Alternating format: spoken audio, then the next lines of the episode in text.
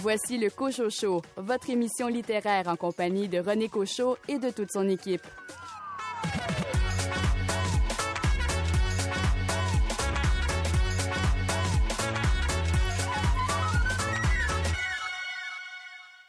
L'éditeur et cofondateur des éditions Les Herbes Rouges, François Hébert, est décédé à l'âge de 73 ans. François Hébert a consacré sa vie au livre.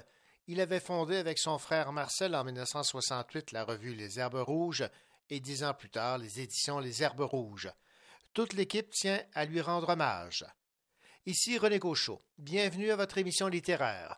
Au sommaire cette semaine, Ariane Gelina présente le recueil de nouvelles criminelles qu'elle co-signe avec Maureen Martineau. David Lézargagnon, vous nous présentez votre coup de cœur de décembre. Deux indices. Ça nous vient de l'Argentine et c'est une très grosse brique. Stéphane Ledien, quel roman noir a retenu votre attention? Bonjour René, aujourd'hui je vous parle du roman noir La Cité des Marges de William Boyle et c'est paru chez Gallmeister. Nicolas Giguère, quelle est la thématique du numéro 183 du magazine littéraire Lettres québécoises? En fait, le thème de ce numéro est laissé au Québec. Écrivons-nous pour changer le monde. Louis Gosselin, vous avez lu un roman policier. Lequel? Un roman noir qui s'appelle L'homme au chat de Michel Ouimet aux éditions Boréal. Venise Landry, c'est un livre de Noël que vous nous proposez. Avec Mylène Gilbert Dumas qui sait tellement bien nous raconter des histoires. Noël à King's Cross. Et Anne Cochoroy, quel roman as-tu choisi? Aujourd'hui, je vais vous parler de Avec toi, un livre de Marie Potvin. Bonne émission!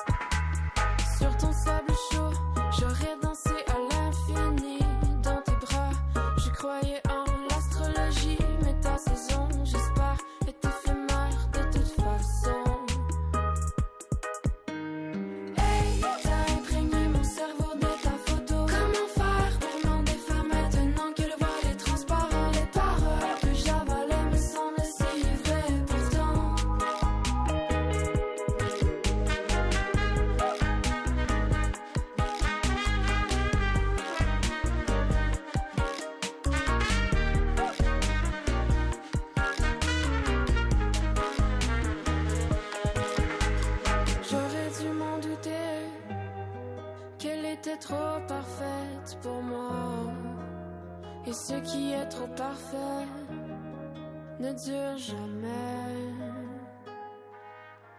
J'aurais dû m'en douter qu'elle était trop parfaite pour moi. Et ce qui est trop parfait ne dure jamais.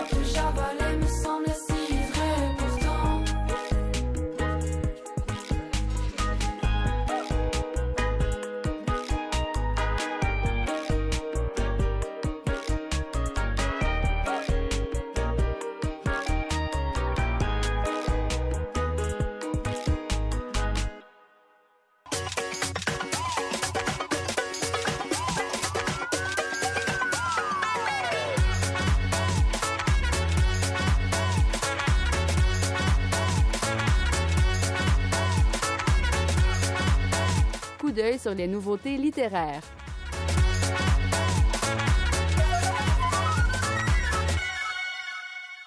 Marie-Françoise Taggart signe aux éditions Main Libre le roman Élisabethville, qui se veut un polar littéraire, un thriller. Écoutons Stéphane Despatie, directeur littéraire des éditions Main Libre, nous en dire plus. C'est un véritable polar avec une trame de fond, euh, beaucoup d'intrigues. Euh, c'est un trailer en même temps. Imaginons une île qui pourrait ressembler à Victoria. Imaginons une, société euh, en surface très bourgeoise, très bien mise, très bien placée, puis que tout va bien, qui, au fond, dans les souterrains, les cracks de, cette ville-là, ben, se passe des choses terribles, tant au niveau du pouvoir que des disparitions. Donc, les gens qui prennent le pouvoir et qui cachent des choses, cachent entre autres des disparitions de plusieurs corps, de gens plus pauvres et souvent euh, justement des gens des Premières Nations qui disparaissent. Et là, il y a un diplomate, l'enquêteur qui mène euh, qui, mène euh, le bal dans ça. C'est pas un enquêteur, c'est un diplomate en fait qui, est envoyé sur place pour une autre raison et il découvre un peu tout ça au fil des pages. Il faut savoir maintenant que Marie-Françoise Sagard a vécu, c'est pour ça que je dis l'île de Victoria a vécu là-bas, elle enseignait là-bas. Ça prend appui sur quelque chose qui existe euh, réellement, soit la disparition des Autochtones dans, l'Ouest canadien et euh, le paysage qu'elle connaît, l'univers qu'elle connaît réellement là-bas. Et puis le, le livre, qui pourquoi on, nous on a choisi ce, roman-là, c'est venu d'abord par l'écriture. On était on était séduit par euh, le travail littéraire et en même temps cette trame-là politique est euh, intrigante. Euh, donc c'est un premier roman policier pour nous, ce ne sera pas le dernier. On est tombé sous le charme. C'était Stéphane Despatie, directeur littéraire des éditions Main Libre, qui nous parlait de ce thriller qui a pour titre Élisabethville de Marie-Françoise Taggart, nouvellement arrivé en librairie. Ici David Lessard-Gagnon, libraire à la librairie Appalache. Cette semaine, j'ai le plaisir de vous présenter mon coup de cœur de décembre.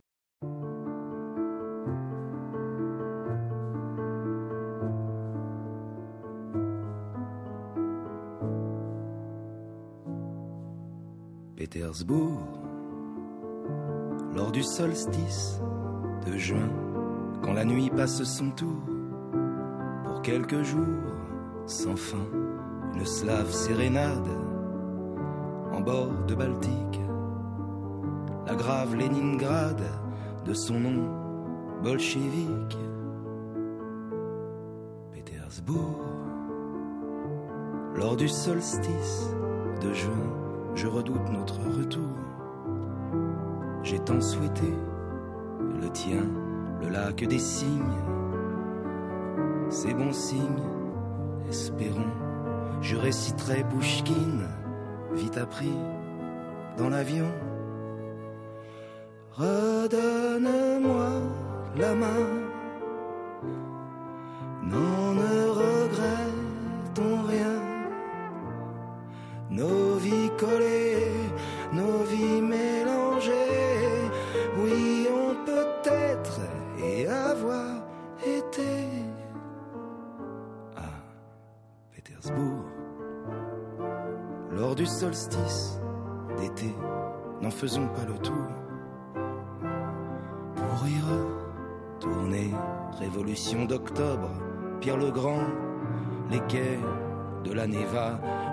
Passé nous enrobe, nous malmène à la fois. Pétersbourg, lors du solstice de juin, après les détours, on redemandera notre chemin en anglais à des Russes, avec l'accent français. C'est pas très orthodoxe, mais l'important, c'est que tu comprennes mes regrets. Redonne-moi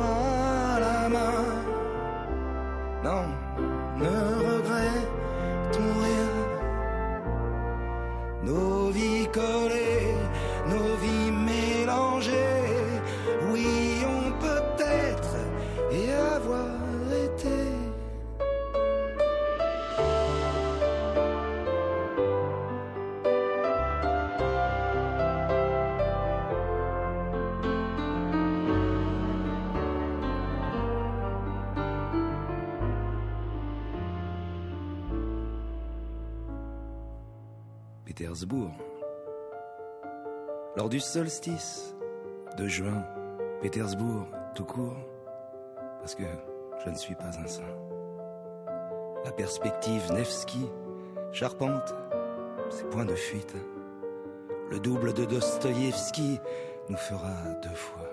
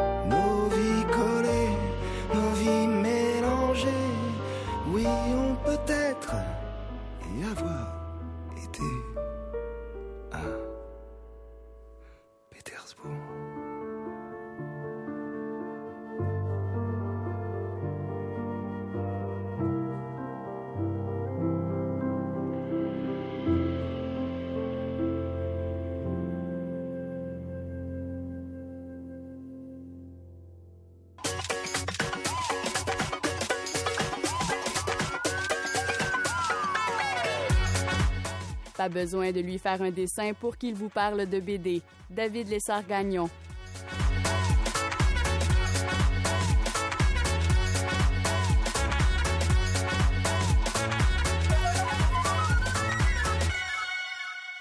David Lessard-Gagnon, cette semaine, on va découvrir votre coup de cœur pour le mois de décembre. Vous l'avez entre vos mains et euh, ça en prend quasiment deux, tellement c'est gros. Oui, vraiment, euh, ça prend deux mains pour tenir ce livre-là. Notre part de nuit, c'est le titre. C'est écrit par Mariana Enriquez. C'est euh, publié aux éditions du Sous-sol. Mariana Enriquez est une autrice d'origine argentine. Oui, ça prend deux mains parce qu'on a un livre là, qui fait un bon 800 pages. Quoique, moi, je trouve que visuellement, il a l'air d'en faire beaucoup plus. Si ça peut vous encourager à le commencer, il est moins long que ce qu'il a l'air.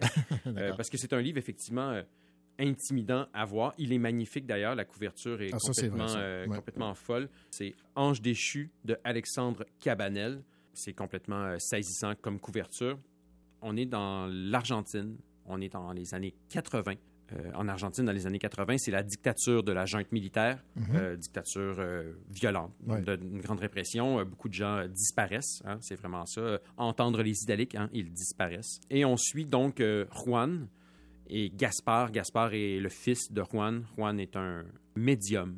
C'est un grand type d'origine scandinave dans cette Argentine. Il détonne un peu. Là, il est un type très grand, très blond, tout ça.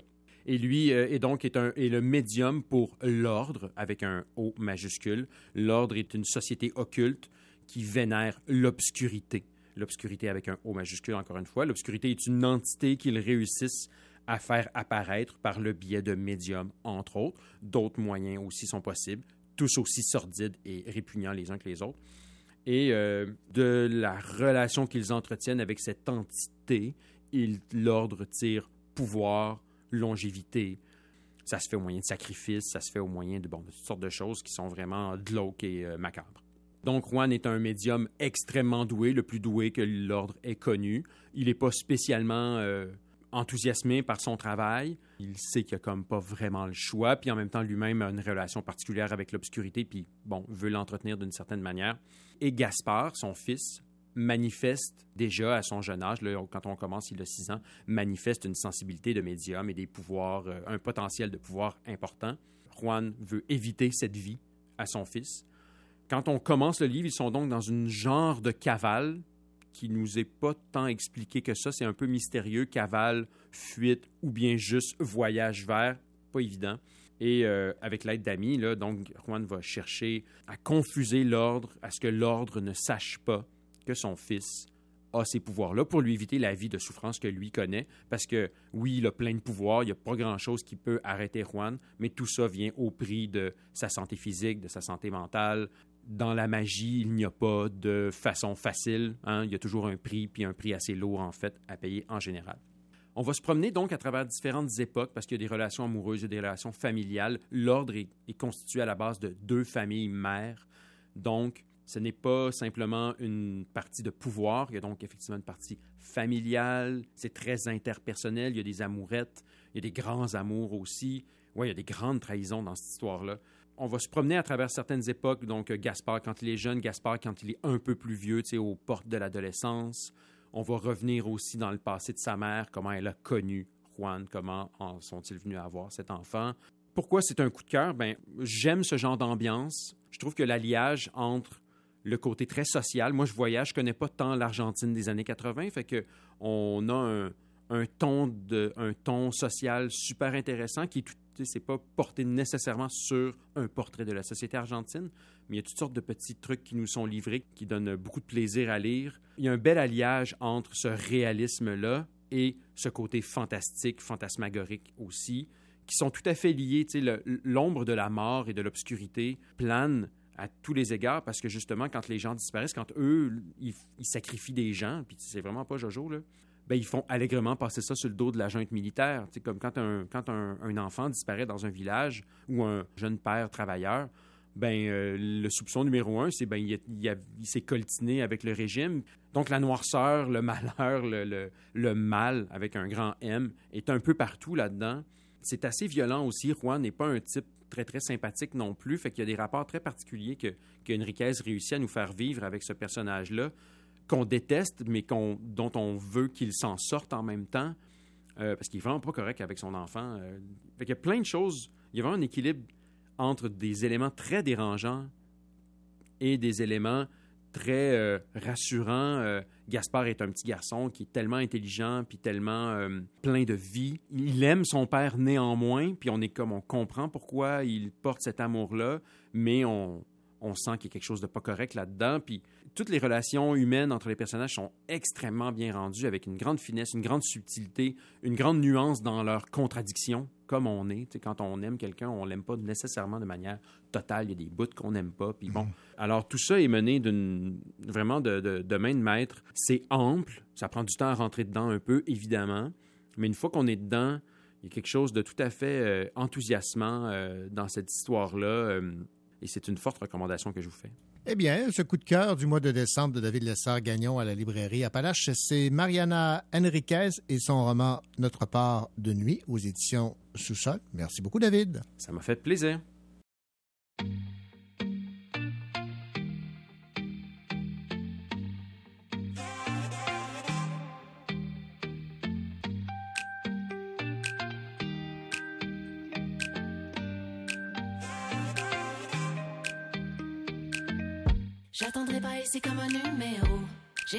La lumière au lasso. J'ai dans la tête le scénario. Le soir arrive à moi avec ses vrais ou faux. Je fais tomber à terre le premier domino. Un pas en diagonale ou un pas vers le haut. En flèche, j'ai le bio 13 Trop tard, demain la migraine. Dans le ciel, bleu mutilène.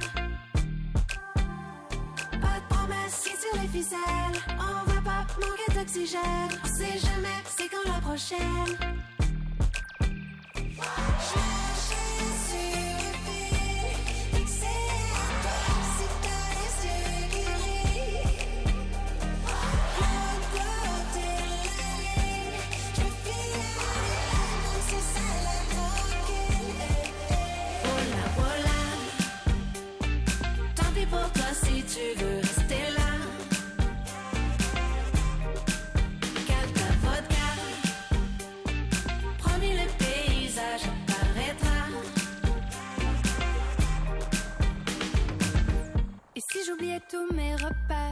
Je me perds ailleurs dans mes rêves. Entre les mains des pirates, je t'ai fait mon château de cartes. J'en ai assez de faire semblant, faire ce qu'on attend de moi. Juste envie de lâcher prise, une nuit sans fin, oui, on s'en souvient.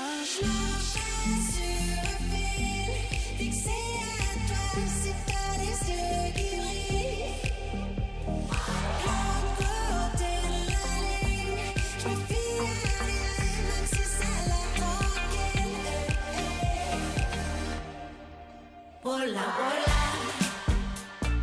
Tant pis pour toi si tu veux rester.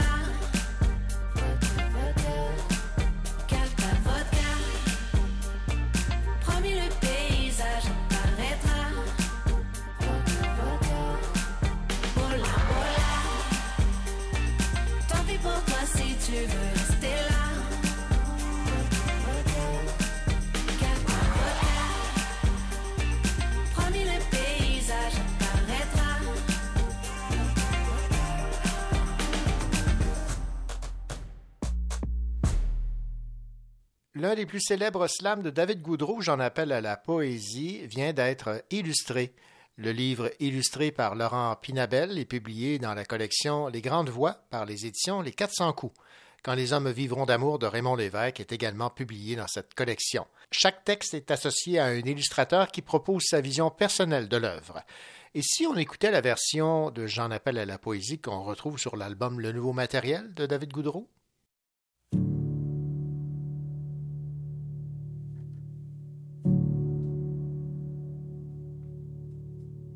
J'en appelle à la poésie. Souffle profond en apnée du monde pour chaque professeur qui n'esquive pas le module, se plonge les tripes, les mains dans la matière. Lumière libre de s'exprimer, en vers libre, en slam, en sonnet, en haïku. Ô capitaine, mon capitaine, pille les coffres, puis ramène-nous du poème. Faut en remplir les écoles, dès le primaire, du genre arrache en dictée. Marie Huguet imposée aux joueurs de football et Vanier au premier de classe. Qu'entre les périodes de maths et d'édu, on leur crédite des périodes de silence. Ou faire pousser la parole toute croche et vivante. J'en appelle à la poésie par les creux de ville et les fonds de. Que les travailleurs de rue arpentent le vide pour chuchoter du Roland Giguère à l'oreille de la misère que l'on ait des versificatrices en résidence dans chaque résidence pour personnes âgées, que l'on jumelle chaque analphabète à une poète et qu'on les paye pour réinvestir les mots, qu'ils peignent de grandes pancartes devant les hôpitaux psychiatriques. Entrez voir nos spéciaux. Devant l'Assemblée nationale, ne nourrissez pas les idéaux sauvages. Et gravés dans la pierre des bibliothèques, Bienvenue au centre communautaire d'art-thérapie. J'en appelle à la poésie. Que chaque caissier de SAQ récite la romance du vin pour tout achat de 20 dollars et plus. Que la soirée du hockey s'ouvre sur un poème de Posier. Qu'Anonymous traficote pour qu'on ne puisse plus acheter que du José Yvon sur Amazon.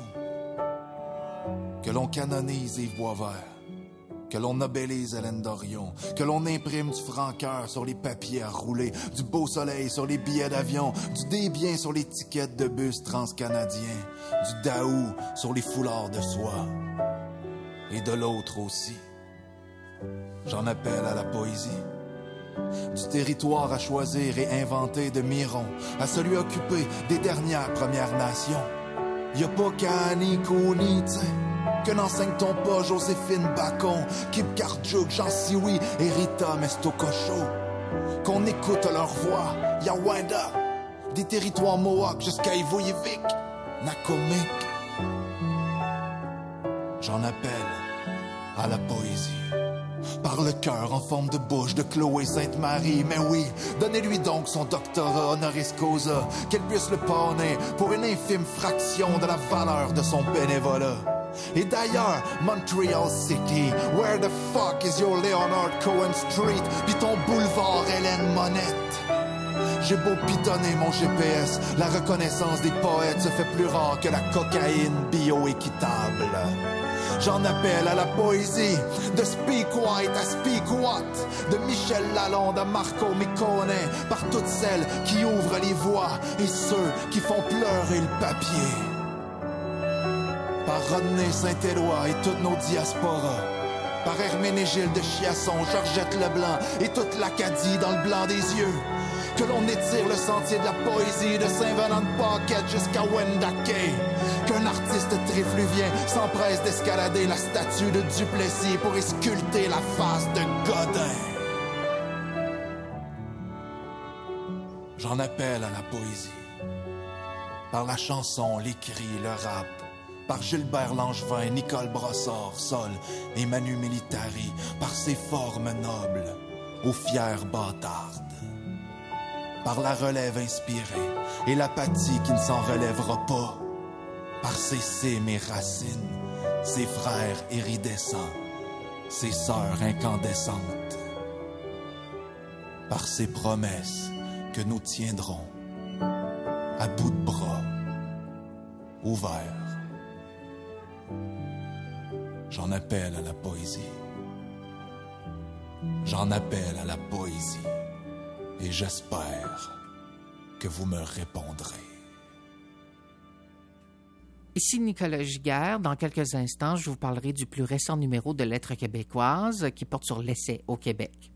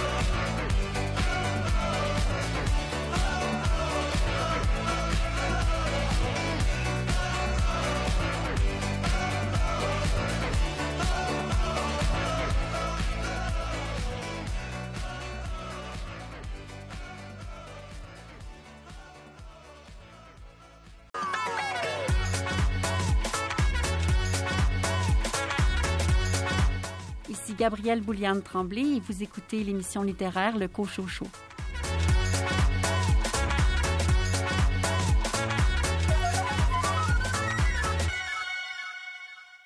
You make me feel naked. So only fan, je make it.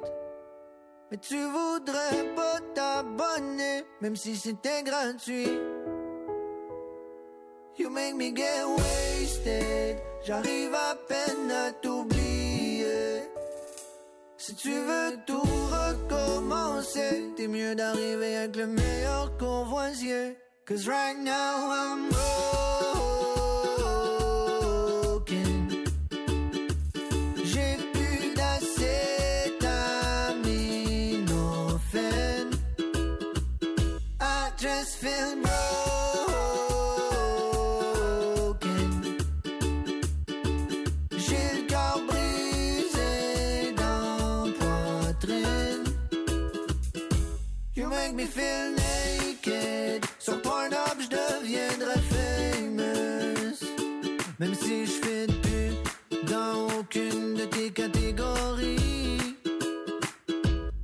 Make me get wasted. Je bois du Jack Daniel à la bouteille. Pour toi, quand je vois pas bien, t'apparais dans mon cell phone? Leave me alone. Cause right now I'm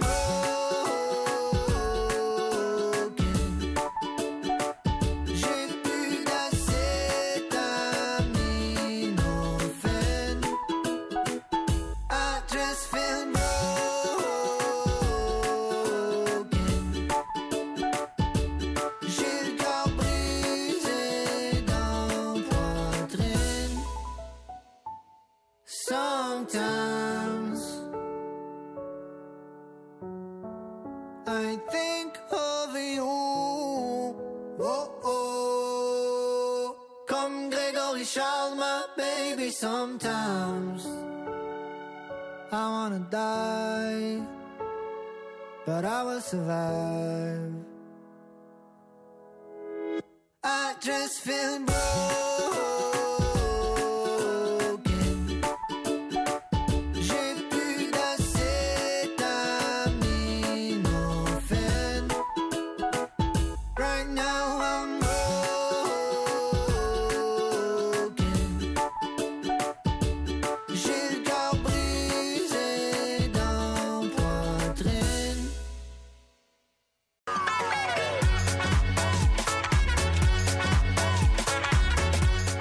Il est auteur et il s'occupe de la section des critiques chez Lettres québécoises. Nicolas Giguère.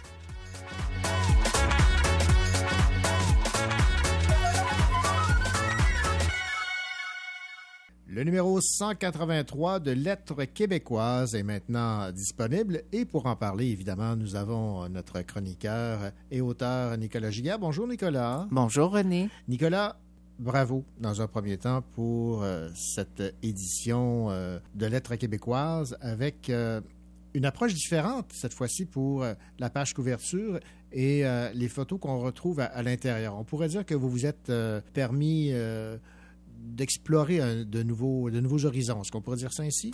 Absolument. Ben, D'abord, merci René pour tes bons mots. En fait, euh, c'est un numéro aussi donc, qui, qui- qui est vraiment l'œuvre de toute l'équipe, de Melika Abdelmoumen, la nouvelle rédactrice en chef, euh, d'Alexandre Vanas aussi, et du photographe aussi, donc euh, euh, qu'on a sollicité pour ce numéro aussi, qui est Benoît Erwan Bouchereau. En fait, on s'est dit pour ce numéro-là qu'on voulait certainement marquer le coup. Et donc, il y a cette idée folle un peu qui a germé dans l'esprit de Melika dès le départ, donc d'organiser un tournage, en fait, un, un shooting photo plutôt au Lester's, le restaurant de smoke meat célèbre de Montréal, autour de l'essai, justement, c'est la thématique du numéro. Et vraiment, donc, on a invité plein d'auteurs, d'autrices, justement, à manger, donc à discuter librement, donc autour de cette thématique qui est Écrivons-nous pour changer le monde. Et euh, finalement, Benoît Erwan Bouchereau donc s'est promené, même allé à l'extérieur et a photographié donc les personnes présentes et ça a donné ce magnifique dossier. Donc les photos aussi euh, qu'on a utilisées donc dans le dossier même, tant qu'avoir du matériel vraiment magnifique. On s'est dit que c'était vraiment l'occasion de l'utiliser et d'avoir une C1, une C4, donc une couverture pleine finalement, donc où on a une grande photo euh, qui donne à voir donc plusieurs des personnes invitées. Et ce que j'apprécie particulièrement, c'est que ceux et celles qui sont autour de la table, qui discutent, oublient complètement la présence de la caméra. Ça fait des photos très, très naturelles où on voit vraiment le- le plaisir se dégage. Absolument. Et vraiment, à chacune des tablées, donc les gens se sont donnés à cœur joie, se sont vraiment prêtés à l'exercice, ont discuté, échangé. Parfois, c'était justement dans la bonne humeur, parfois plus polémique aussi. Et c'est ce qu'on voulait, justement. Donc, des écrivains qui refont le monde, finalement.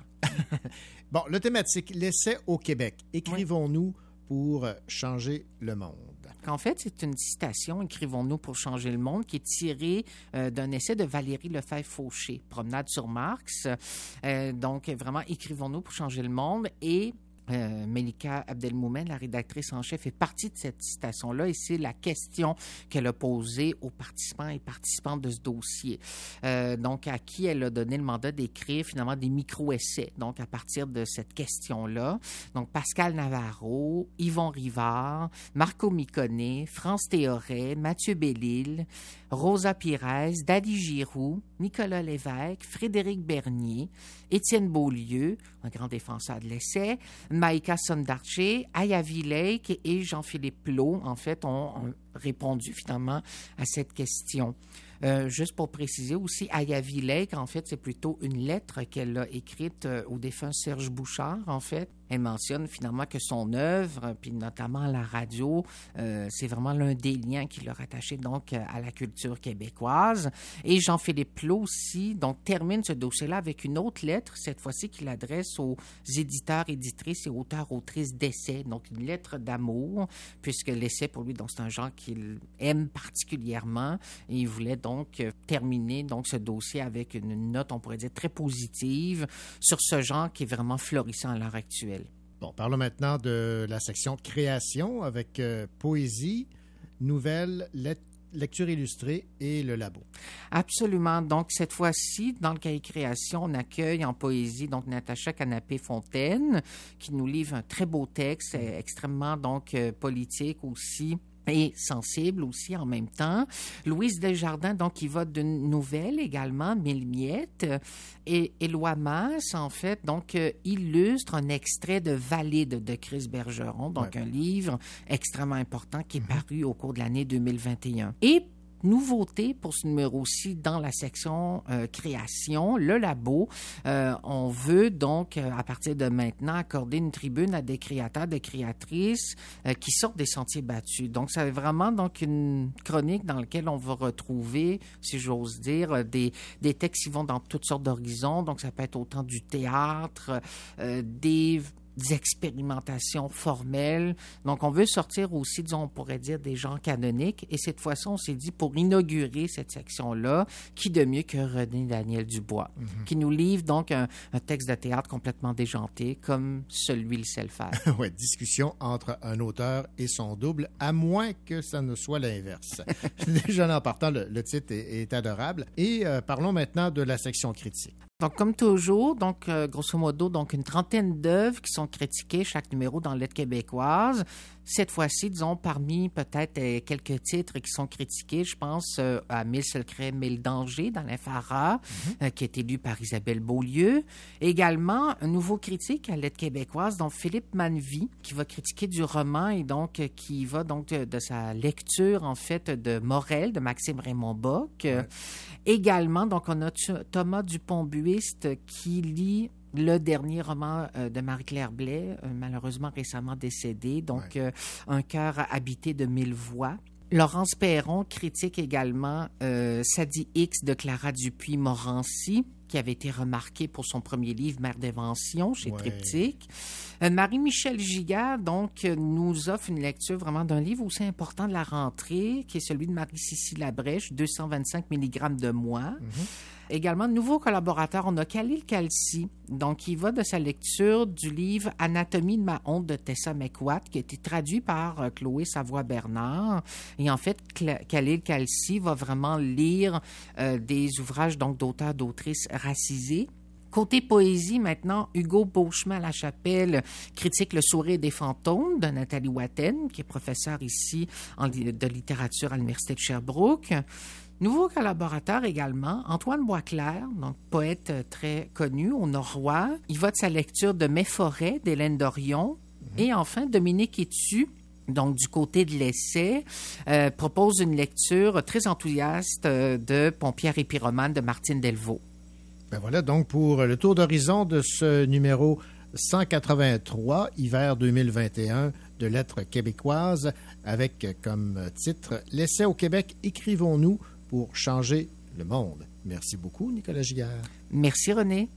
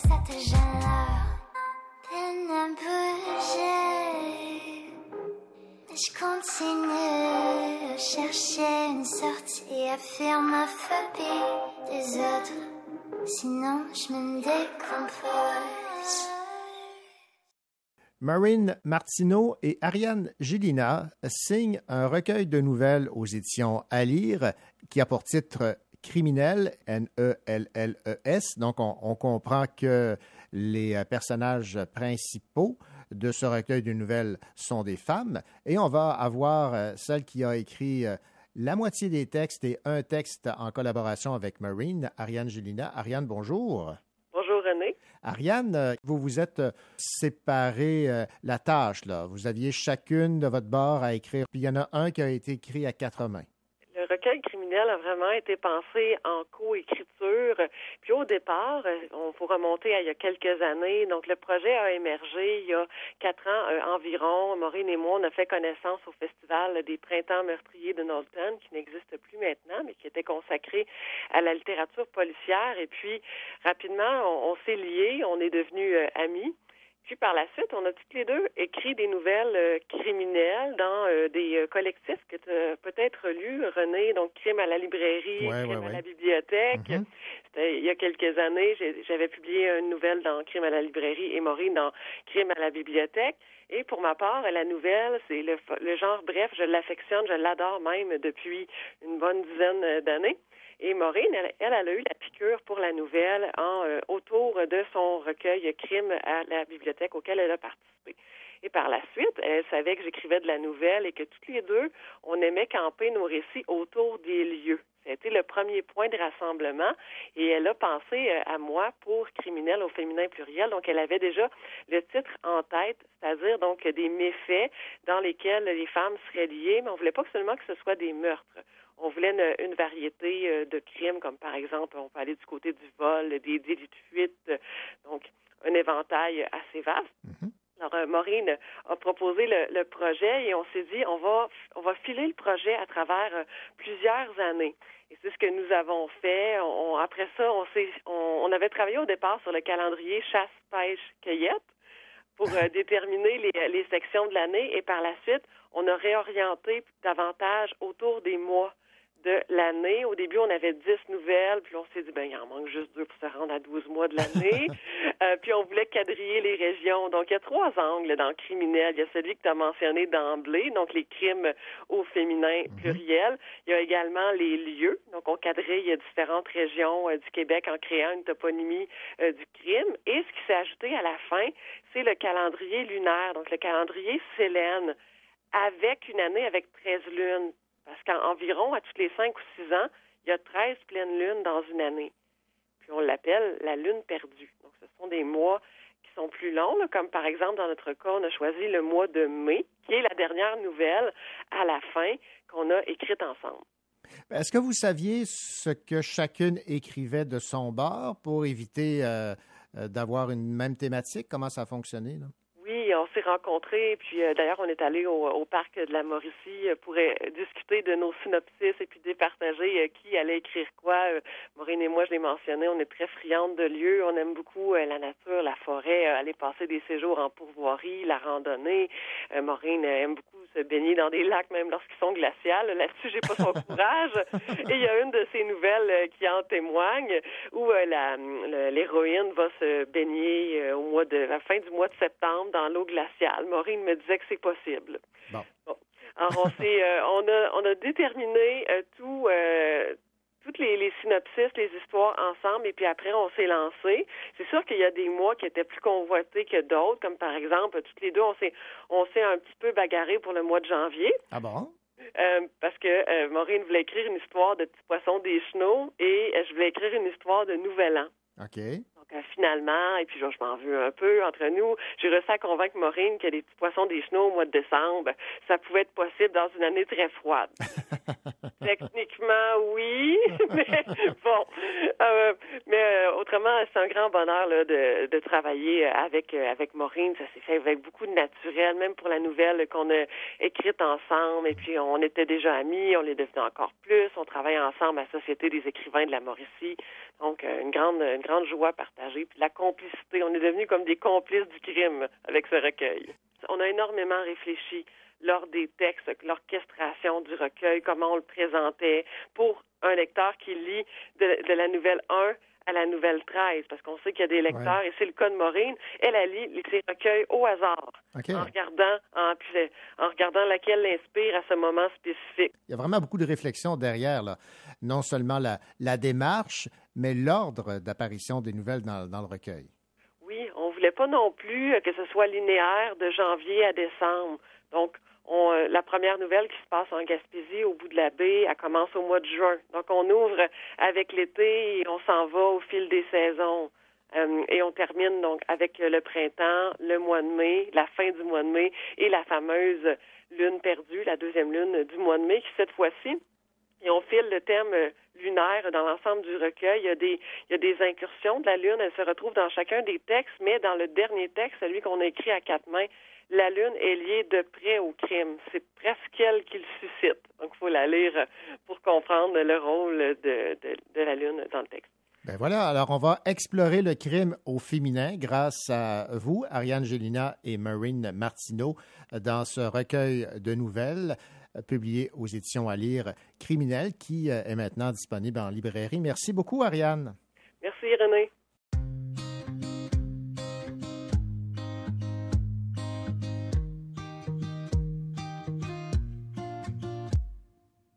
Je me demande où est le love, babe. Nouveau jour, un nouveau drame, babe. Nouveau stress, nouveau problème. yeah. La fin du monde est au programme. Yeah. Cette année, j'ai pris 100 ans. yeah. Je m'ennuie des friends et des nuits blanches. yeah. Je voudrais rock, je voudrais du love. yeah. Je veux le love sans la distance.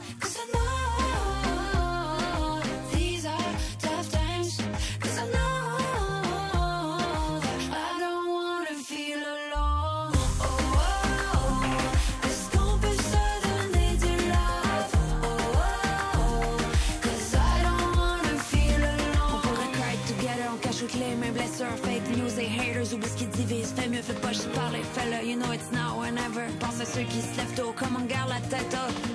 Je sais notre époque est sombre, I can tell. À chaque matin, ma vie ressemble à la veille. Je me sens comme en probation pour le ciel. Je pense tout mon temps à me recoudre les ailes.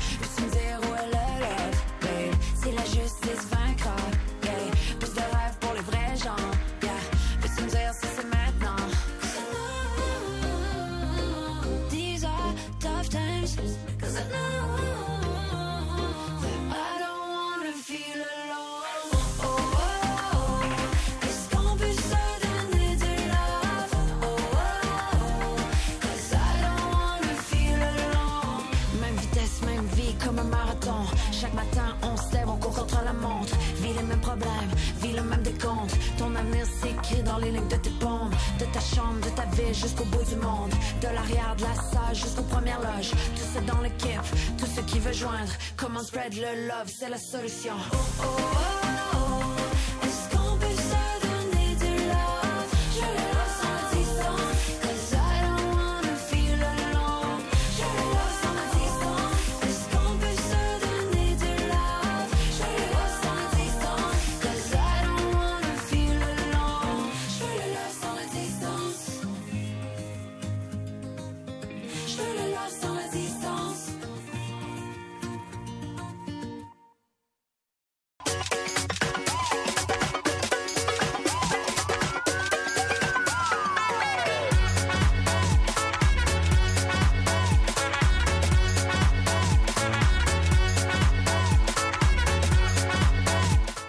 Les nouveautés littéraires.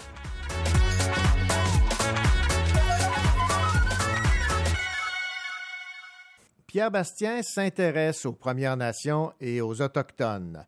Il a déjà réalisé des films. Voilà qu'il nous arrive avec un livre qui a pour titre Paroles américoises. On écoute le directeur littéraire des éditions Main Libre, Stéphane Despatie, nous en parler. C'est un livre qui traite du métissage des territoires, des régions plus éloignées du Québec où les Premières Nations vivent toujours euh, dans, la majorité des cas.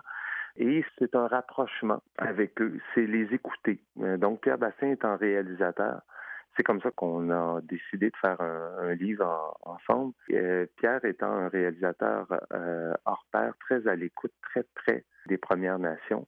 Euh, il a fait plusieurs films, euh, plusieurs travails euh, avec eux. Donc, on trouvait très intéressant ce regard-là, ce regard d'un cinéaste qui a, qui a passé sa vie près de ces gens-là Et puis, ben, il est question de, des territoires, des alliances, des métissages, et il fait intervenir d'autres intellectuels ou écrivains. Louis Hamelin euh, dans le décor, Jean Morissette, Jean Désy. C'est un livre qui se construit autour de ça, de la cartographie, de toutes ces histoires-là. C'est très touchant. C'est un regard, on dirait, je dirais, c'est pas de l'intérieur, mais un regard très à la- à l'écoute de ces gens-là. Ça s'inscrit dans cette mouvance euh, voulant qu'on se rapproche des Premières Nations aussi. Oui, ça s'inscrit dans ça. Il faut comprendre que c'est une vie de travail près de ces gens-là. Et il a fait plusieurs films euh, avec eux. C'est un peu un hasard si aujourd'hui il y a une mouvance euh, par rapport à, la démarche de Pierre. Lui, été sa vie.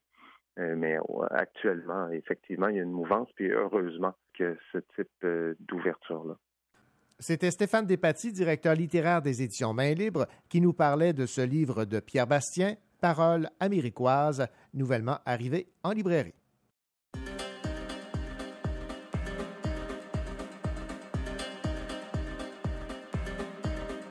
Certaines personnes rêvent d'être au-dessus des autres. Mais au fond, ils se foutent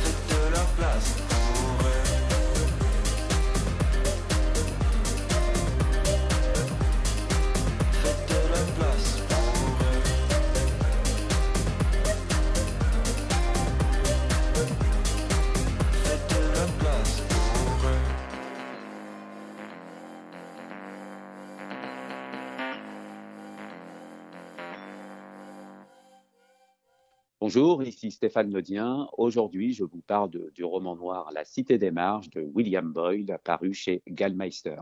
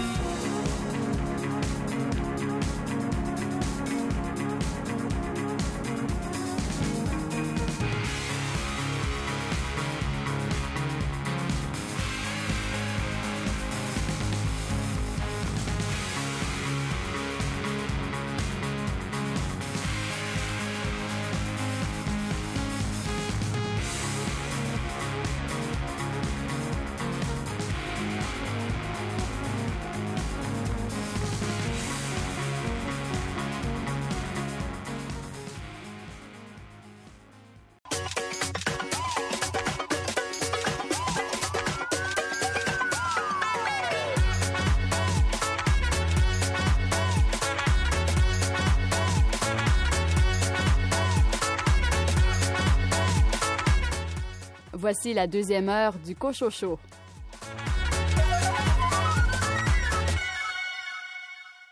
Au sommaire de cette deuxième partie d'émission, Stéphane Ledien, quel roman noir a retenu votre attention? Bonjour René, aujourd'hui je vous parle du roman noir La Cité des Marges de William Boyle et c'est paru chez Gallmeister. Louis Gosselin, vous avez lu un roman policier. Quel est-il? Un roman noir qui s'appelle L'homme au chat de Michel Ouimet aux éditions Boréal. Venise Landry, vous nous proposez un livre avec comme thématique Noël.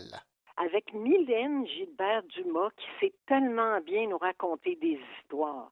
Noël à King's Cross. Et Anne Cochauroy, quel roman as-tu choisi? Aujourd'hui, je vais vous parler de Avec toi, un livre de Marie Potvin. Bonne deuxième partie d'émission.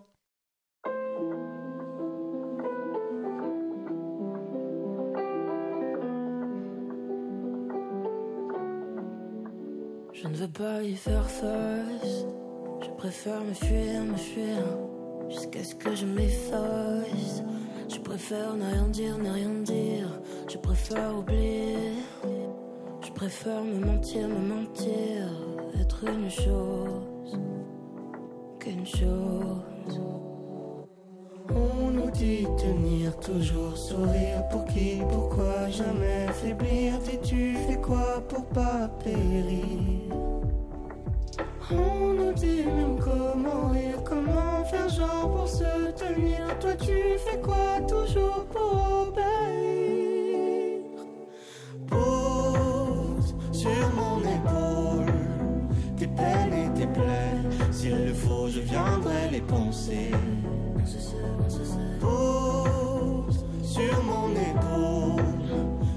S'il te plaît. S'il le faut, je viendrai les sécher.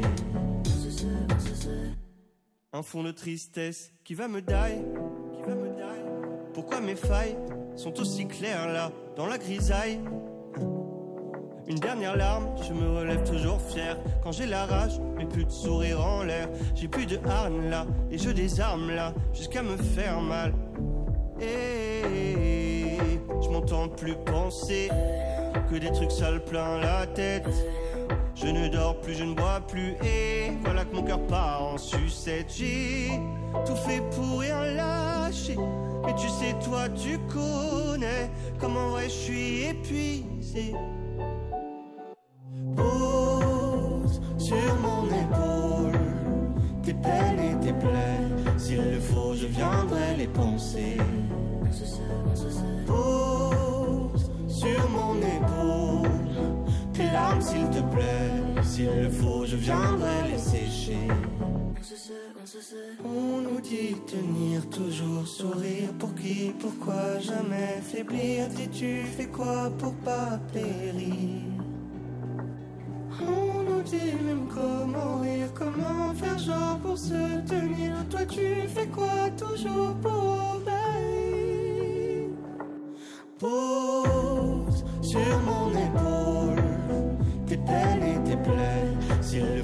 viendrai les penser.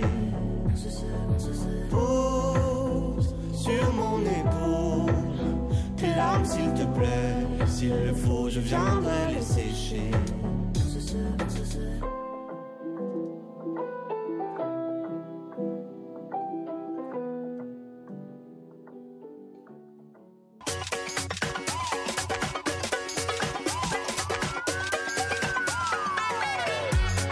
Ne dit pas s'il aime son café noir, mais une chose est sûre, il aime particulièrement le roman policier noir. Stéphane Ledien.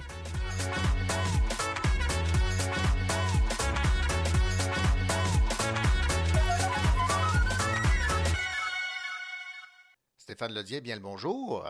Bonjour René, comment ça va? Ben, ça va très bien, Stéphane. Euh, Aujourd'hui, vous vous êtes intéressé à la traduction d'un roman, La Cité des Marges. Alors, parlez-moi de cette sélection de la semaine.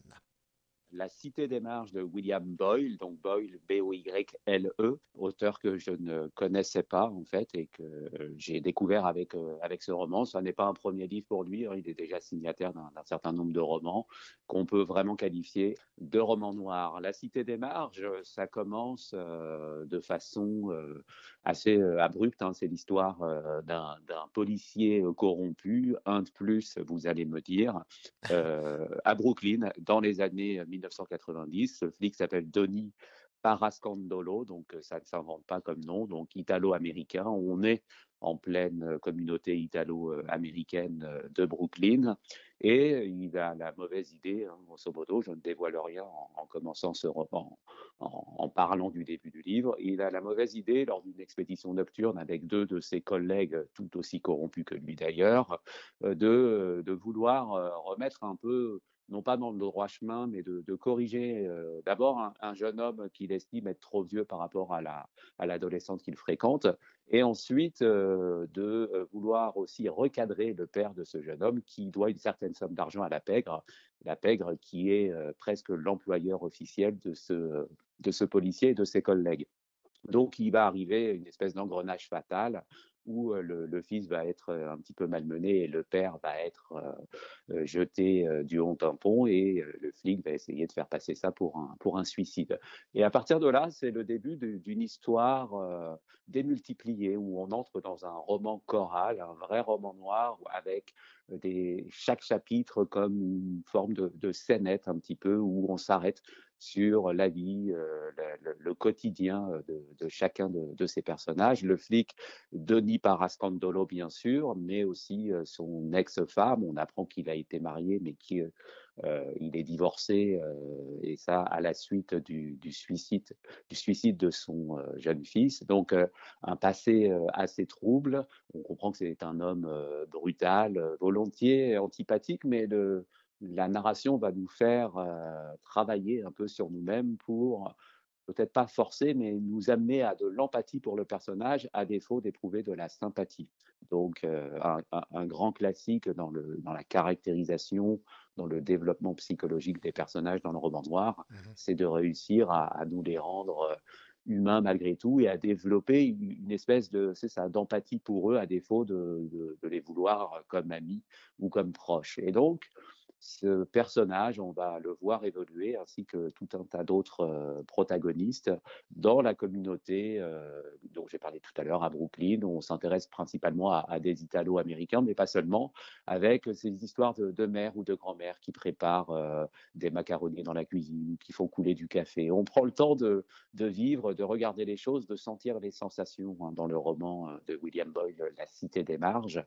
On prend le temps aussi de dresser une espèce de, petite carte d'intrigue de, de, des événements, euh, on peut dire, euh, fatidiques.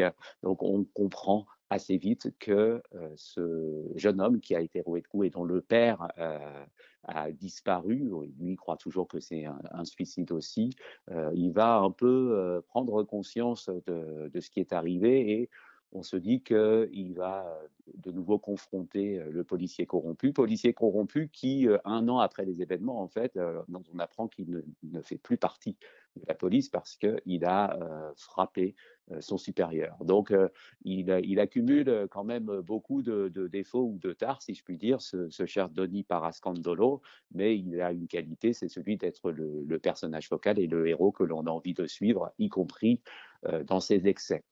Alors l'écriture est assez fine, euh, est assez euh, efficace aussi. Et bien sûr, je vous parle d'une traduction en français, mais j'ai trouvé euh, que c'était bien mené. C'est efficace. On est dans une zone de confort qui est celle du, du polar, du roman policier noir typiquement des années 90 à aujourd'hui, ça se situe dans les années 90 et c'est à certains égards écrit un peu comme on écrivait du polar à l'époque, mais je le dis non pas ni comme un reproche ni comme un, défaut, mais c'est efficace, ça sait aller droit au but tout en ménageant des plages un petit peu de, contemplation, d'observation un peu du, quotidien de, ces personnages. On les voit aller dans des bars, on les voit discuter, on les voit euh, échanger avec d'autres, quels mécanismes de séduction se mettent en place entre tel homme et telle femme, comment Donny le flic euh, va-t-il réussir peut-être son son chemin de croix ou sa rédemption. Est-ce que d'ailleurs il a envie euh, de trouver une certaine rédemption euh, on, ne le sait pas forcément au début du roman et on, se laisse porter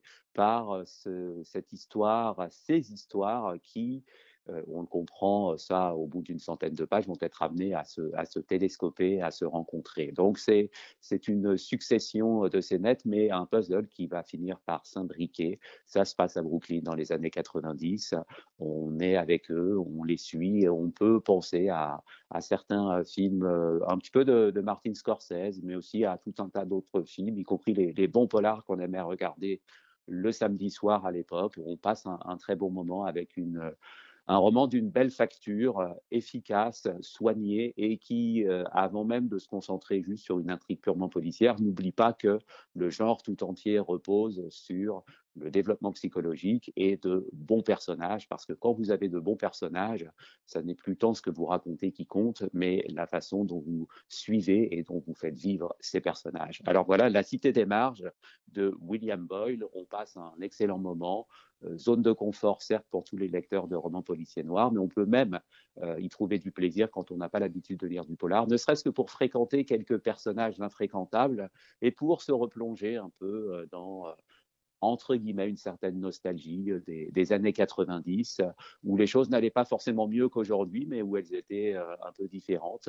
Et voilà on passe ce, bon moment ce, bon polar et un moment de vie un peu difficile mais avec des, moments aussi heureux des petites choses de la vie qui nous rassurent. William Boyle La Cité des Marges je le recommande c'est une très bonne lecture. Et ça vous donne le goût de découvrir ces autres romans, j'imagine? Oui, tout à fait. Ouais. Donc, euh, une fois que j'aurai fini celui-là, euh, de A à Z, euh, je vais me plonger dans, dans les autres. J'aime bien relire des, des passages des romans, et là, j'ai repéré quelques passages sur lesquels je voudrais revenir pour mon plaisir. Et après, je vais me faire un plaisir de le mettre sur ma, sur ma liste d'auteurs à, à lire et relire, mais j'en ai encore pas mal qui m'attendent, vous le savez, y compris pour les chroniques du Cochocho. Donc voilà. Voilà. Merci beaucoup, Stéphane Ledien. Merci. Ici Louis Gosselin. Dans un instant, je vous parle de L'Homme au chat, le dernier roman de Michel Ouimet aux éditions Boréal.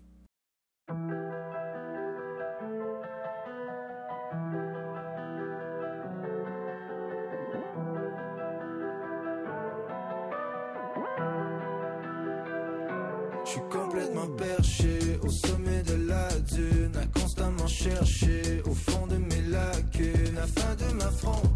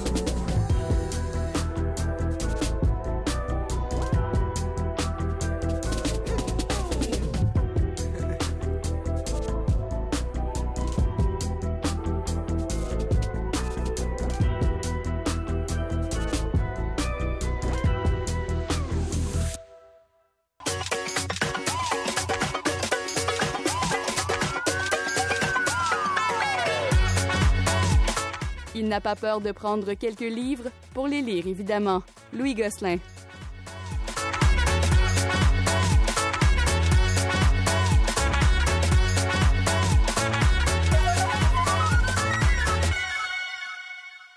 On connaît Michel Ouimet comme euh, grande journaliste euh, au journal La Presse. On a découvert son talent d'autrice et voilà qu'elle se lance dans le roman noir, le roman policier. Et ce n'est pas passé inaperçu euh, sous le radar de Louis Gosselin. Bonjour Louis. Bonjour René. Louis, je sais que vous aimez beaucoup euh, Michel Ouimet, évidemment à titre de, de journaliste. Et vous, je me rappelle que vous aviez entre autres parlé d'un de ses livres où elle racontait là, les conflits qu'elle avait couverts. Oui, Partir pour raconter, c'était le livre dont je vous ai parlé il y a environ un an. Ouais. Euh, Michel Ouimet a été journaliste à la presse pendant presque 30 ans. Euh, depuis qu'elle a pris sa retraite, elle a publié deux romans, euh, La promesse et l'heure mauve. Et là, elle nous arrive avec un troisième roman, L'homme au chat. Et c'est un thriller. Ça se passe de nos jours à Montréal. On retrouve le corps d'une quatrième femme assassinée, sauvagement battue. Et là, on découvre qu'on a affaire à un tueur en série. Et il y a bien sûr un enquêteur au dossier, policier, mais l'histoire tourne autour de Marie Pinelli, qui est une journaliste qui enquête aussi et qui a besoin d'un scoop parce que la compétition est forte dans le milieu des médias. Les jeunes commencent à pousser et euh, elle a besoin d'un scoop, donc elle enquête beaucoup euh, sur, sur ce cas-là. Et l'action du roman est surtout axée sur elle plutôt que sur habituellement le policier enquêteur qui, vit toutes sortes de choses. hein. Mhm. Donc, euh, L'homme au chat, ça se lit très facilement. Les dialogues sont nombreux, les dialogues sont directs. Euh, Michel Ouimet est journaliste, hein, fait qu'elle aime, elle aime aller droit au but et on perd pas deux trois pages à lire la couleur de la tapisserie. on est on est on n'est pas là du tout. C'est direct, c'est vivant comme écriture, les personnages sont bien définis. On s'attarde à Marie la, la journaliste mais aussi à son entourage, les amis, l'enquêteur comme tel, ses collègues masculins dans la salle des nouvelles. Donc, c'est très bien décrit. On s'y attache au personnage. L'intrigue est excellente. Et la fin, la fin n'est pas banale non plus. Vous allez voir. Euh, vous vous attendez à quelque chose, ce sera pas ça, je vous le dis. Euh, c'est une fin dont on, c'est rare qu'on voit ça. J'ai beaucoup aimé. Euh, c'est du très bon travail.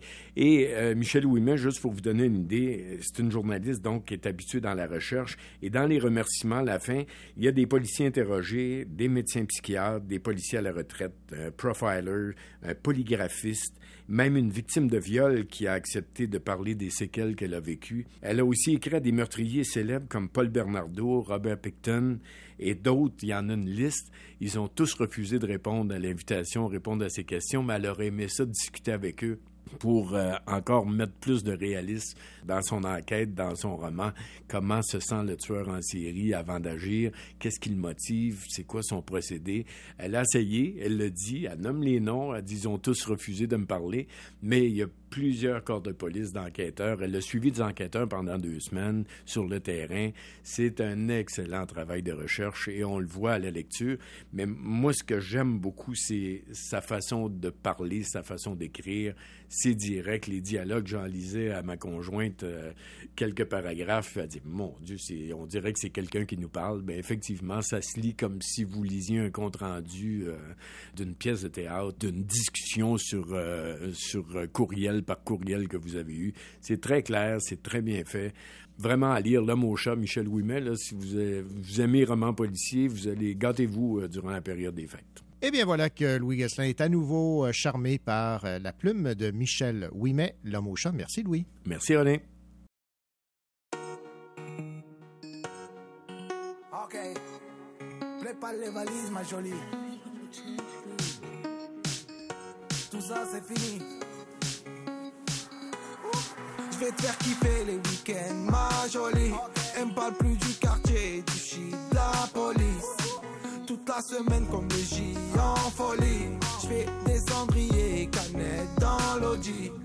Je passe les vitesses aux palettes, vers Conti. Vas-y, garde-moi la barrette, là, je suis en condi. Comme à l'ancienne, je mets le polo crocodile. Bronzage doré à l'huile de cocotier. Voyager jusqu'au Nirvana. Hôtel 5 étoiles, prendre le petit déj en pyjama. Faire un petit tout sur le mont Fujiyama. Faire le tour de la Thaïlande dans 500 Yamaha. Faut que je quitte la France, elle a fait la petite frange. C'est là qui fonce, c'est là qui fonce. Que je dépense, rejoins devant la défense. C'est là qui fonce. Je prends Uber du Calais au Georges 5. À la Ribéry, je mange des entrecôtes à 1005. Je vais faire un tour, je suis sans casque en 125. Je suis dans la kiffant, je me sens plus d'attendre le 5. Je fais plaisir à ma mère, dans le ménage, elle a trop souffert. Ma mère c'est ma reine, je la laisse même pas mettre les couverts. Quand j'étais en galère, elle me dépannait à découvert. Dernier Range Rover, que je rentre le toit ouvert. Quand je quitte la France, elle a fait la petite frange. C'est là qui fonce, c'est là qui fonce. Que je dépense, rejoins devant la défense. C'est là qui fonce, c'est là qui fonce. Voyager jusqu'au Nirvana, hôtel 5 étoiles, prendre le petit déj en pyjama. Faire un petit tout sur le mont Fujiyama. Faire le tour de la Thaïlande dans 500 Yamaha. Faut que je quitte la France, elle a fait la petite frange. C'est là qui fonce, c'est là qui fonce. Que je dépense, rejoins devant la défense. C'est là qui fonce, c'est là qui fonce. Faut que je quitte la France, elle a fait la petite frange. C'est là qui fonce, c'est là qui fonce. Que je dépense, rejoins devant la défense. C'est là qui fonce, c'est là qui fonce.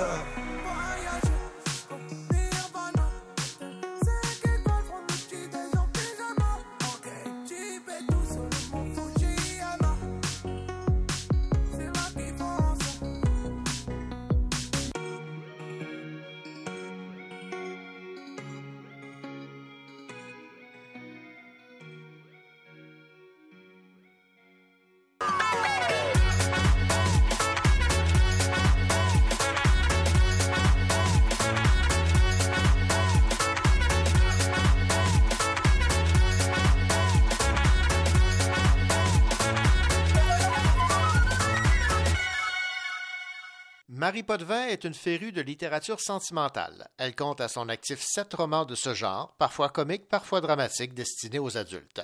Elle est aussi l'une des coqueluches littéraires des enfants et des adolescents grâce à ses séries à succès Les filles modèles, Zoélie l'allumette et Les mopettes, ainsi que Pas de chicane dans ma cabane, dont elle est la co-autrice.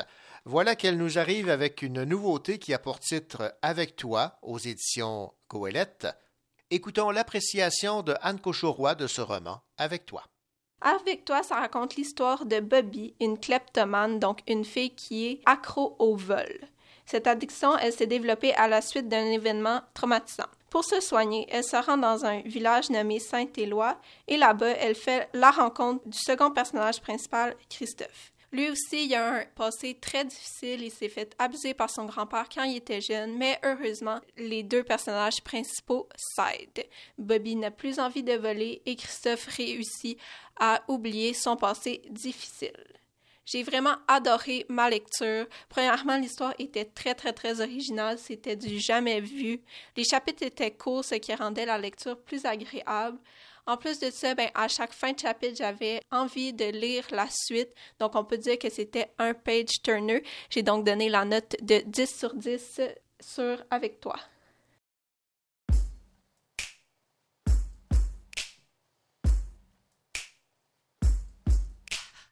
J'ai l'air sage si tu savais, je ne le suis pas.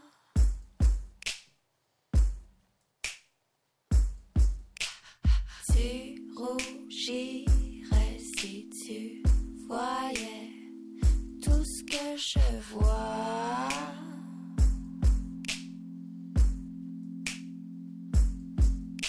C'est l'été à tes flancs, tu goûtes sorbet collant.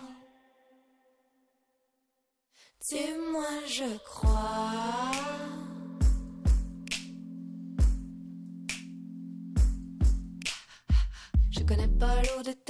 je connais pas ta langue dans mon souffle, je connais pas tes mains quand tu touches. Je connais pas l'eau de ta bouche, je connais pas ta langue dans mon souffle, je connais pas tes mains quand tu touches.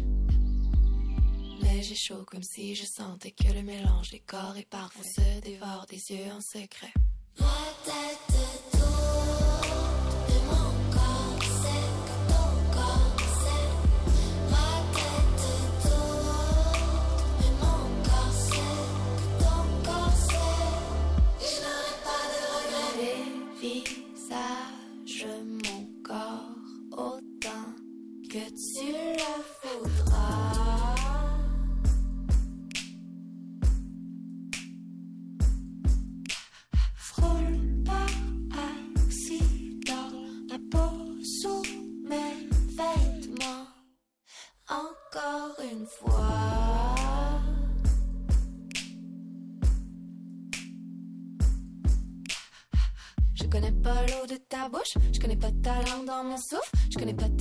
56 touches. Je connais pas l'eau de ta bouche, je connais pas ta langue dans mon souffle, je connais pas tes mains quand tu touches.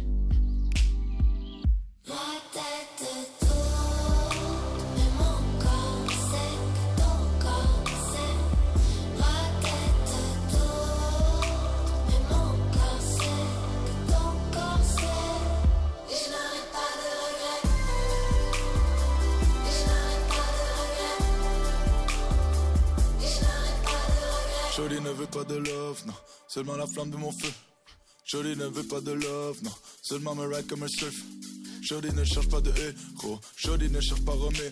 Oh, ever ride avec le devil, ever ride avec le devil. Appel au secours, fonce droit vers ses courbes. Elle me dit tais-toi écoute, penche-toi et good. Pas droit au but, ne doute pas, la peau qui brûle, la tête qui tourne, sans la secousse. Quand on se touche, le soleil se lève alors qu'on se couche.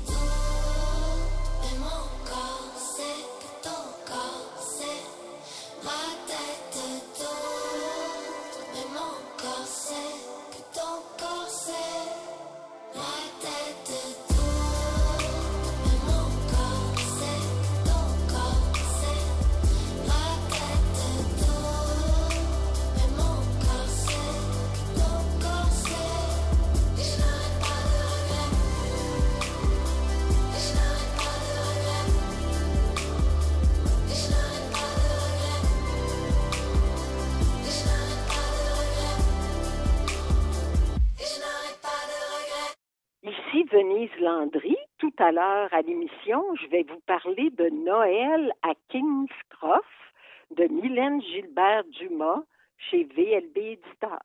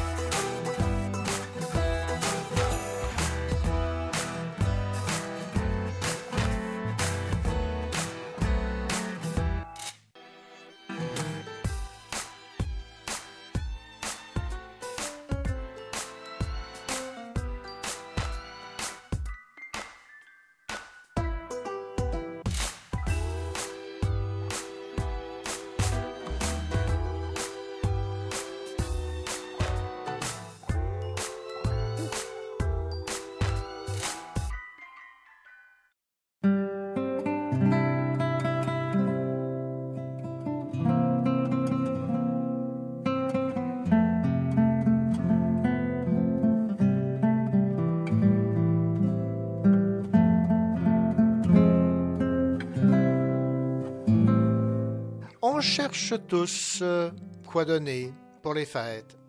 Et lorsqu'on parle de, de cadeaux, on a souvent en tête euh, de donner un livre. Mais quel livre donner? Ah, la question. Eh bien, Venise Landry, elle, a une idée de cadeau. Un livre qui se prête parfaitement pour la période des fêtes. Bonjour Venise. Oui, bonjour. Oui, j'ai un Noël. Celui-là, il est à King's Cross. C'est euh, Mylène Gilbert Dumas qui nous offre ce cadeau de Noël parce que c'est un cadeau de Noël bien enveloppé. La couverture, c'est toujours quelque chose qui nous parle avant tout. Puis je voyais les trois petites maisonnettes là, euh, sur une, euh, un petit, euh, une petite montagne. Puis là, ça m'a fait penser à, j'ai dit, ça me fait penser à Three Pines de Louise Penny, mais là, c'est pas du tout pareil. C'est un village qui existe vraiment, tandis que Three Pines, c'est pas le cas. Puis euh, ça donne vraiment le goût d'aller visiter euh, ce petit patelin euh, après avoir lu le livre parce que c'est l'histoire d'une famille, vraiment une famille. Quand on parle de six filles, la mère, le père est absent. Par contre, le grand-père est, très présent dans la vie euh, de famille. Tout ça se passe au mois de décembre 2020. Alors, c'est très frais dans notre mémoire. Et euh, justement, Mylène Gilbert-Dumas, qui est une grande observatrice de la nature humaine, euh, elle nous offre ça parce que je pense qu'elle a voulu faire un beau Noël comme elle aurait aimé l'avoir l'année passée. Mais il y avait quand même des contraintes euh, qui venaient. On savait pas la grosseur de la dinde qu'on devait acheter. là. Ça, Ouais, c'est ça. mais là, euh, elle a déjà euh, six enfants, puis elle en a deux, deux filles qui ne vivent pas à la maison. Ce qui fait, c'est comme si on avait tout un échantillonnage. On a deux enfants, deux fillettes au, au primaire, deux au, secondaire, deux cégep, université. Ça, c'est- c'est plus ou moins clair, mais c'est des grandes filles, là. Elles n'habitent plus la maison. Alors, quand vient le temps de préparer le fameux festin traditionnel, puis dans cette famille-là, il y a plusieurs traditions à respecter, c'est très, très important pour euh, toute la famille, mais ils savent même pas si la famille immédiate va être complète parce que c'est comme deux étrangères. C'est un peu comme ça, entre guillemets, des étrangères, parce qu'elles vivent sous un autre toit et le gouvernement le considère. Alors, ça fait, euh, ça fait enfler euh, de peine et de chagrin le, le cœur de la maman parce qu'elle aurait aimé avoir tous ses poussins avec elle. Mais euh, heureusement, euh, dans ce petit patelin-là où il y a trois maisons, c'est-à-dire la maison de cette famille-là, et puis tout à côté, le grand-père. Puis l'autre maison, c'est un Syrien. J'ai appris que justement, ça, c'est un peu inspiré de sa vraie vie. Et puis qu'elle a un voisin syrien, puis que ça l'a changé euh, un peu son regard sur les choses. Euh, autrement dit, l'année passée, c'était le moment idéal pour faire entrer de nouvelles traditions au Québec parce que nos traditions, on ne pouvait pas toutes les respecter. Alors pourquoi pas s'ouvrir à d'autres traditions? Alors c'est ce que fait cette maman de famille-là. Et puis elle va vers ce voisin-là beaucoup. Elle a, euh, euh, a- une relation se développe, mais lui, euh, malheureusement, il, doit partir dans son pays pour euh, aller se trouver une épouse. Disons que ça refroidit un peu une femme, mais euh, disons que c'est un peu, il se rabat beaucoup là-dessus, que c'est sa mère qui insiste. Alors, il y va pour ne pas désobéir à sa mère, mais dans le fond, ça servira beaucoup, cette histoire d'amour, parce que la distance, on le sait, hein, ça exacerbe les sentiments. Et euh, là, le retour euh, va contenir de belles surprises. On apprend aussi euh, comment ils ne fêtent pas du tout Noël de la même manière. Puis on apprend même comment nous, on, on fête Noël, parce qu'il y a des choses que je savais même pas que j'ai apprises.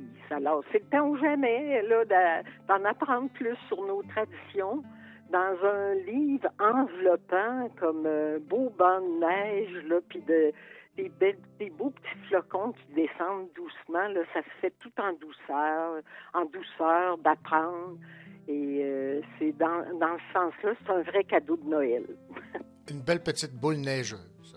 Oui, oui, là, les fameuses petites boules là qu'on brasse là sur le petit village euh, de Kings Cross, qu'à peu près personne ne, ne connaît euh, en esprit, mais euh, qu'on don- elle nous a certainement donné le goût d'y aller.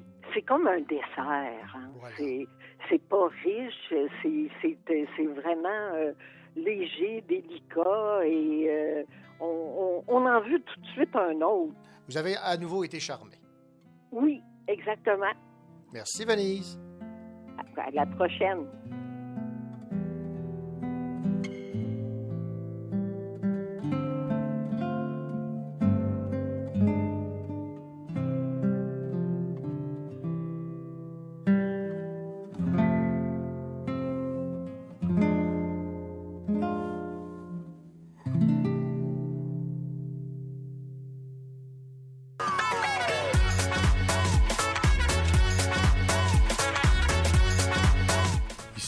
Christian Canel, auteur de bande dessinée. Vous écoutez l'émission littéraire Le Cochocho.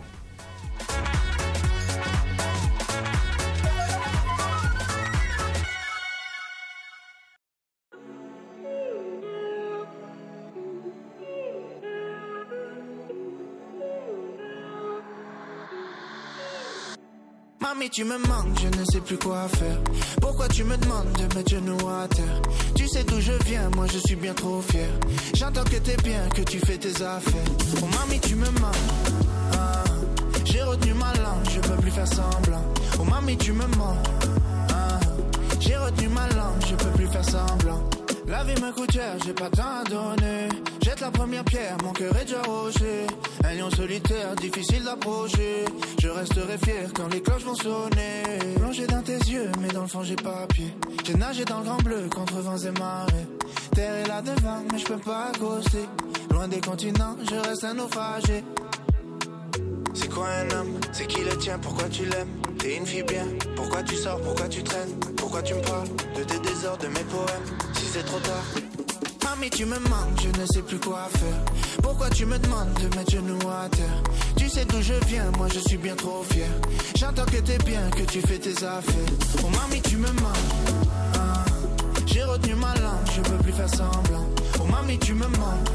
Ah, J'ai retenu ma langue, je peux plus faire semblant. Oh mamie, tu me manques.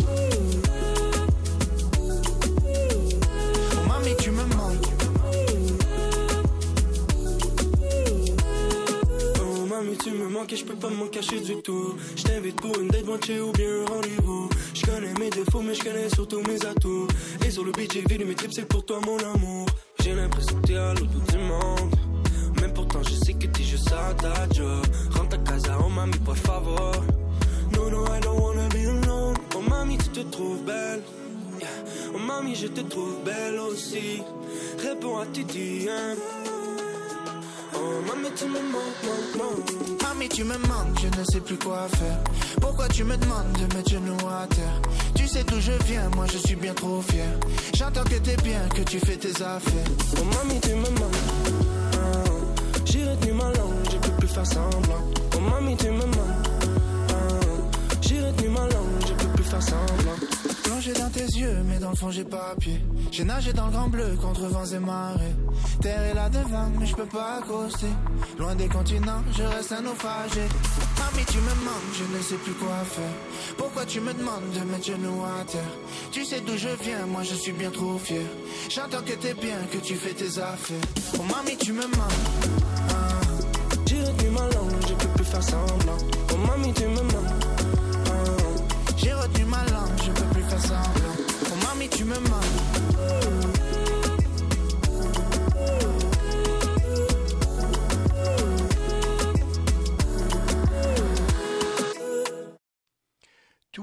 Le premier roman remarqué de Paul-Serge Forêt, sera adapté au cinéma. Le film sera réalisé par Patrice Laliberté. C'est une production de Couronne Nord en collaboration avec Québecor Contenu et TVA Film. L'équipe derrière le film s'est d'ailleurs rendue à Bétrinité, sur la côte nord, pour entamer l'écriture du scénario. Le film devrait entrer en production en 2022. Écoutons Caroline Tellier, qui a adoré le roman, nous le résumer. En fait, c'est le portrait d'une famille, la famille Le Large, qui possède une usine de transformation des fruits de mer à Bétrinité, sur la côte nord. On parle du fondateur de l'usine, Rogatien, jusqu'à sa petite fille, Laurie. Rogatien, c'est un poids lourd dans le domaine des pêches et de la transformation. Tous les personnages sont hauts en couleur et attachants. Ils sont tous liés de près et de loin. On suit surtout les membres de la famille. Alors, euh, c'est Robert, Suzanne, Saturne, le plus jeune, qui vont hériter de la fortune de Rogatien. L'entreprise va être prise en main par l'aîné Robert.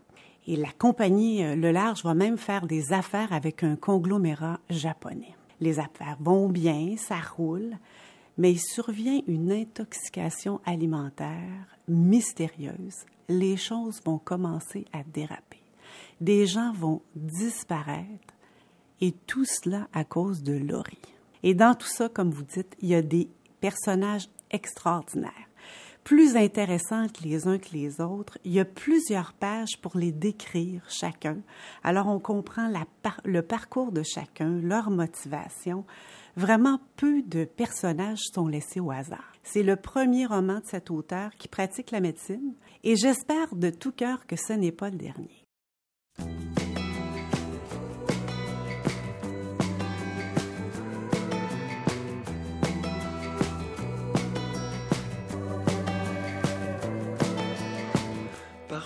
Printemps ou de fin du monde, bref accablant, toi tu fais semblant.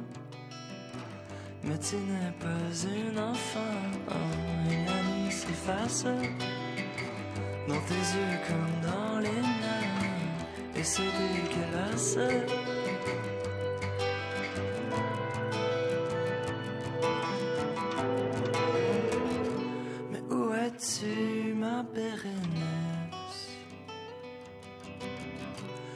Tes doigts sur mon torse imberbe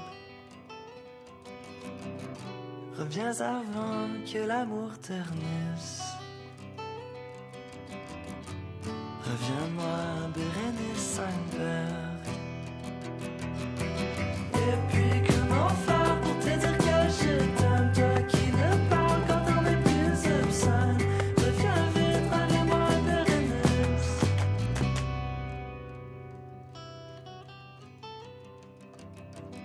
Ça faisait longtemps que ton corps s'était enflammé pour moi et pas Christian.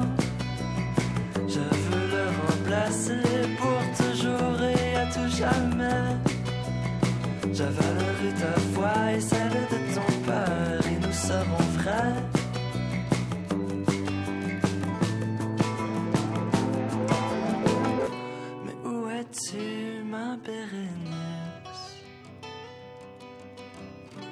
Puis ta langue et ton cœur en berne.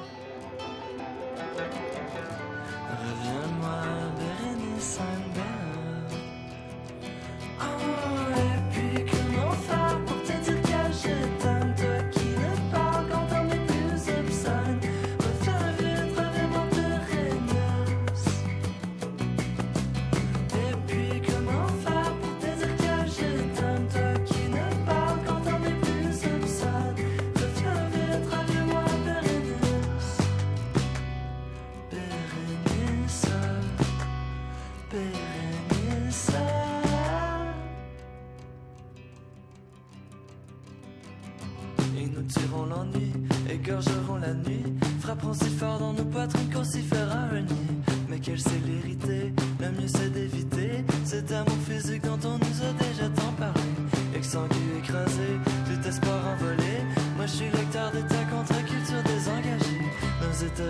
respectifs, nos mondes relatifs.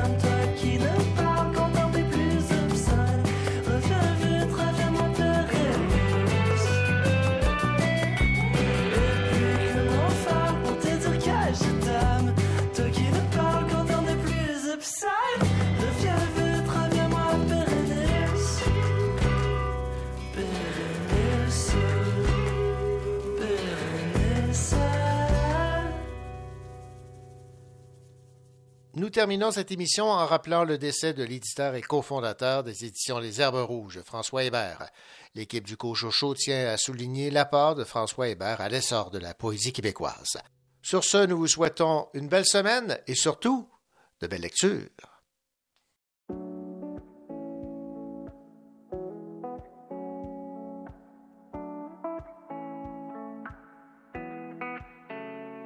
On a dévalé la pente en moins de deux. On a fait comme si on savait pas. On a évité les regards ambigus. On a fait comme si on pouvait pas. On a dessiné la zone, évité les roses. Repousser la faune, compliquer les choses. Mais maudit ami, je veux plus. Danser ce slow avec toi. Souviens-toi des années 90. Quand dans la cour, tous les jours, j'étais ton roi. Tu as bien grandi et tu me brusques. Et parfois même, tu te loves dans mes bras. Mais jamais, jamais, jamais plus. Car je le sais, je suis l'homme qu'on ne voit pas. Et si le soleil se lève sur les autres, je sais que c'est moi qui ai chassé les roses. Amour d'amour, tu le sais, c'est ma faute. J'ai bien trop peur pour casser les choses. On va s'en tenir simplement à nos rôles. Je sais que c'est triste, mais je suis sous hypnose.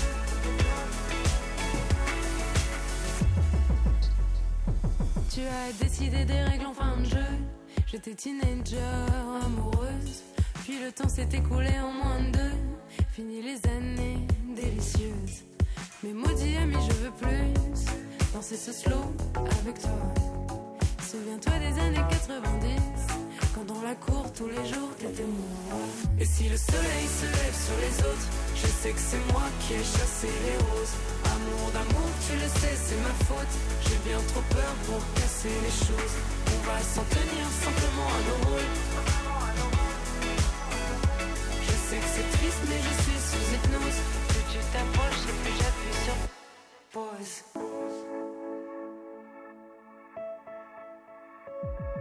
Et seul tous les soirs, Mais seul tous les soirs, et seul tous les soirs, je reste dans le noir. et seul tous les soirs, je reste dans le noir. Et seul tous les soirs, je reste dans le noir. Et seul tous les soirs, je reste dans le noir.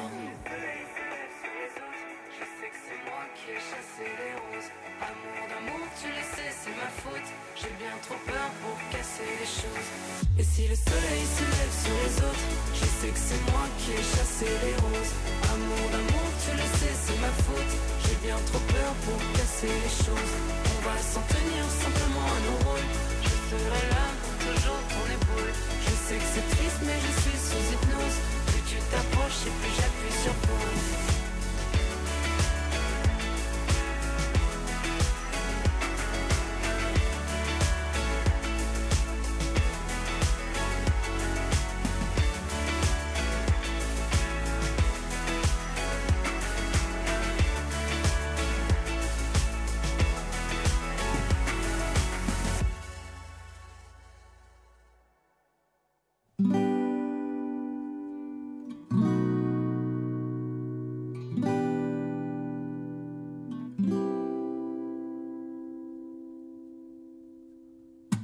Elle pensait qu'on était rendu amis. Mais je pense pas qu'elle a bien compris. Oh non, she used to be ma copilote. On a roulé sa 440 direction le Pont 9 140, jamais pogné d'étiquette de vitesse, appelle-moi Paul Walker. Rolling in the deep comme Adèle, à un moment donné, ça roulait plus. J'avoue que j'avais un peu plus, mais je suis rendu avec mon permis d'adulte, j'ai 15 points d'inaptitude, oui.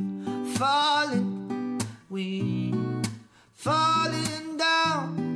Comme les feuilles en automne, paraît que c'était pas la bonne. Fait que là, je m'en vais juste prendre mon GPS pour me rendre. Si tu me textes, je réponds. Check ma flex, on se croise dans la rue. Tasse-toi de là. Je tout donné, puis tu me réponds pas. Avant, tu voulais jamais bouger. Là, t'es toujours sur le party and bullshit. Tu fais partie des cool kids. Oh,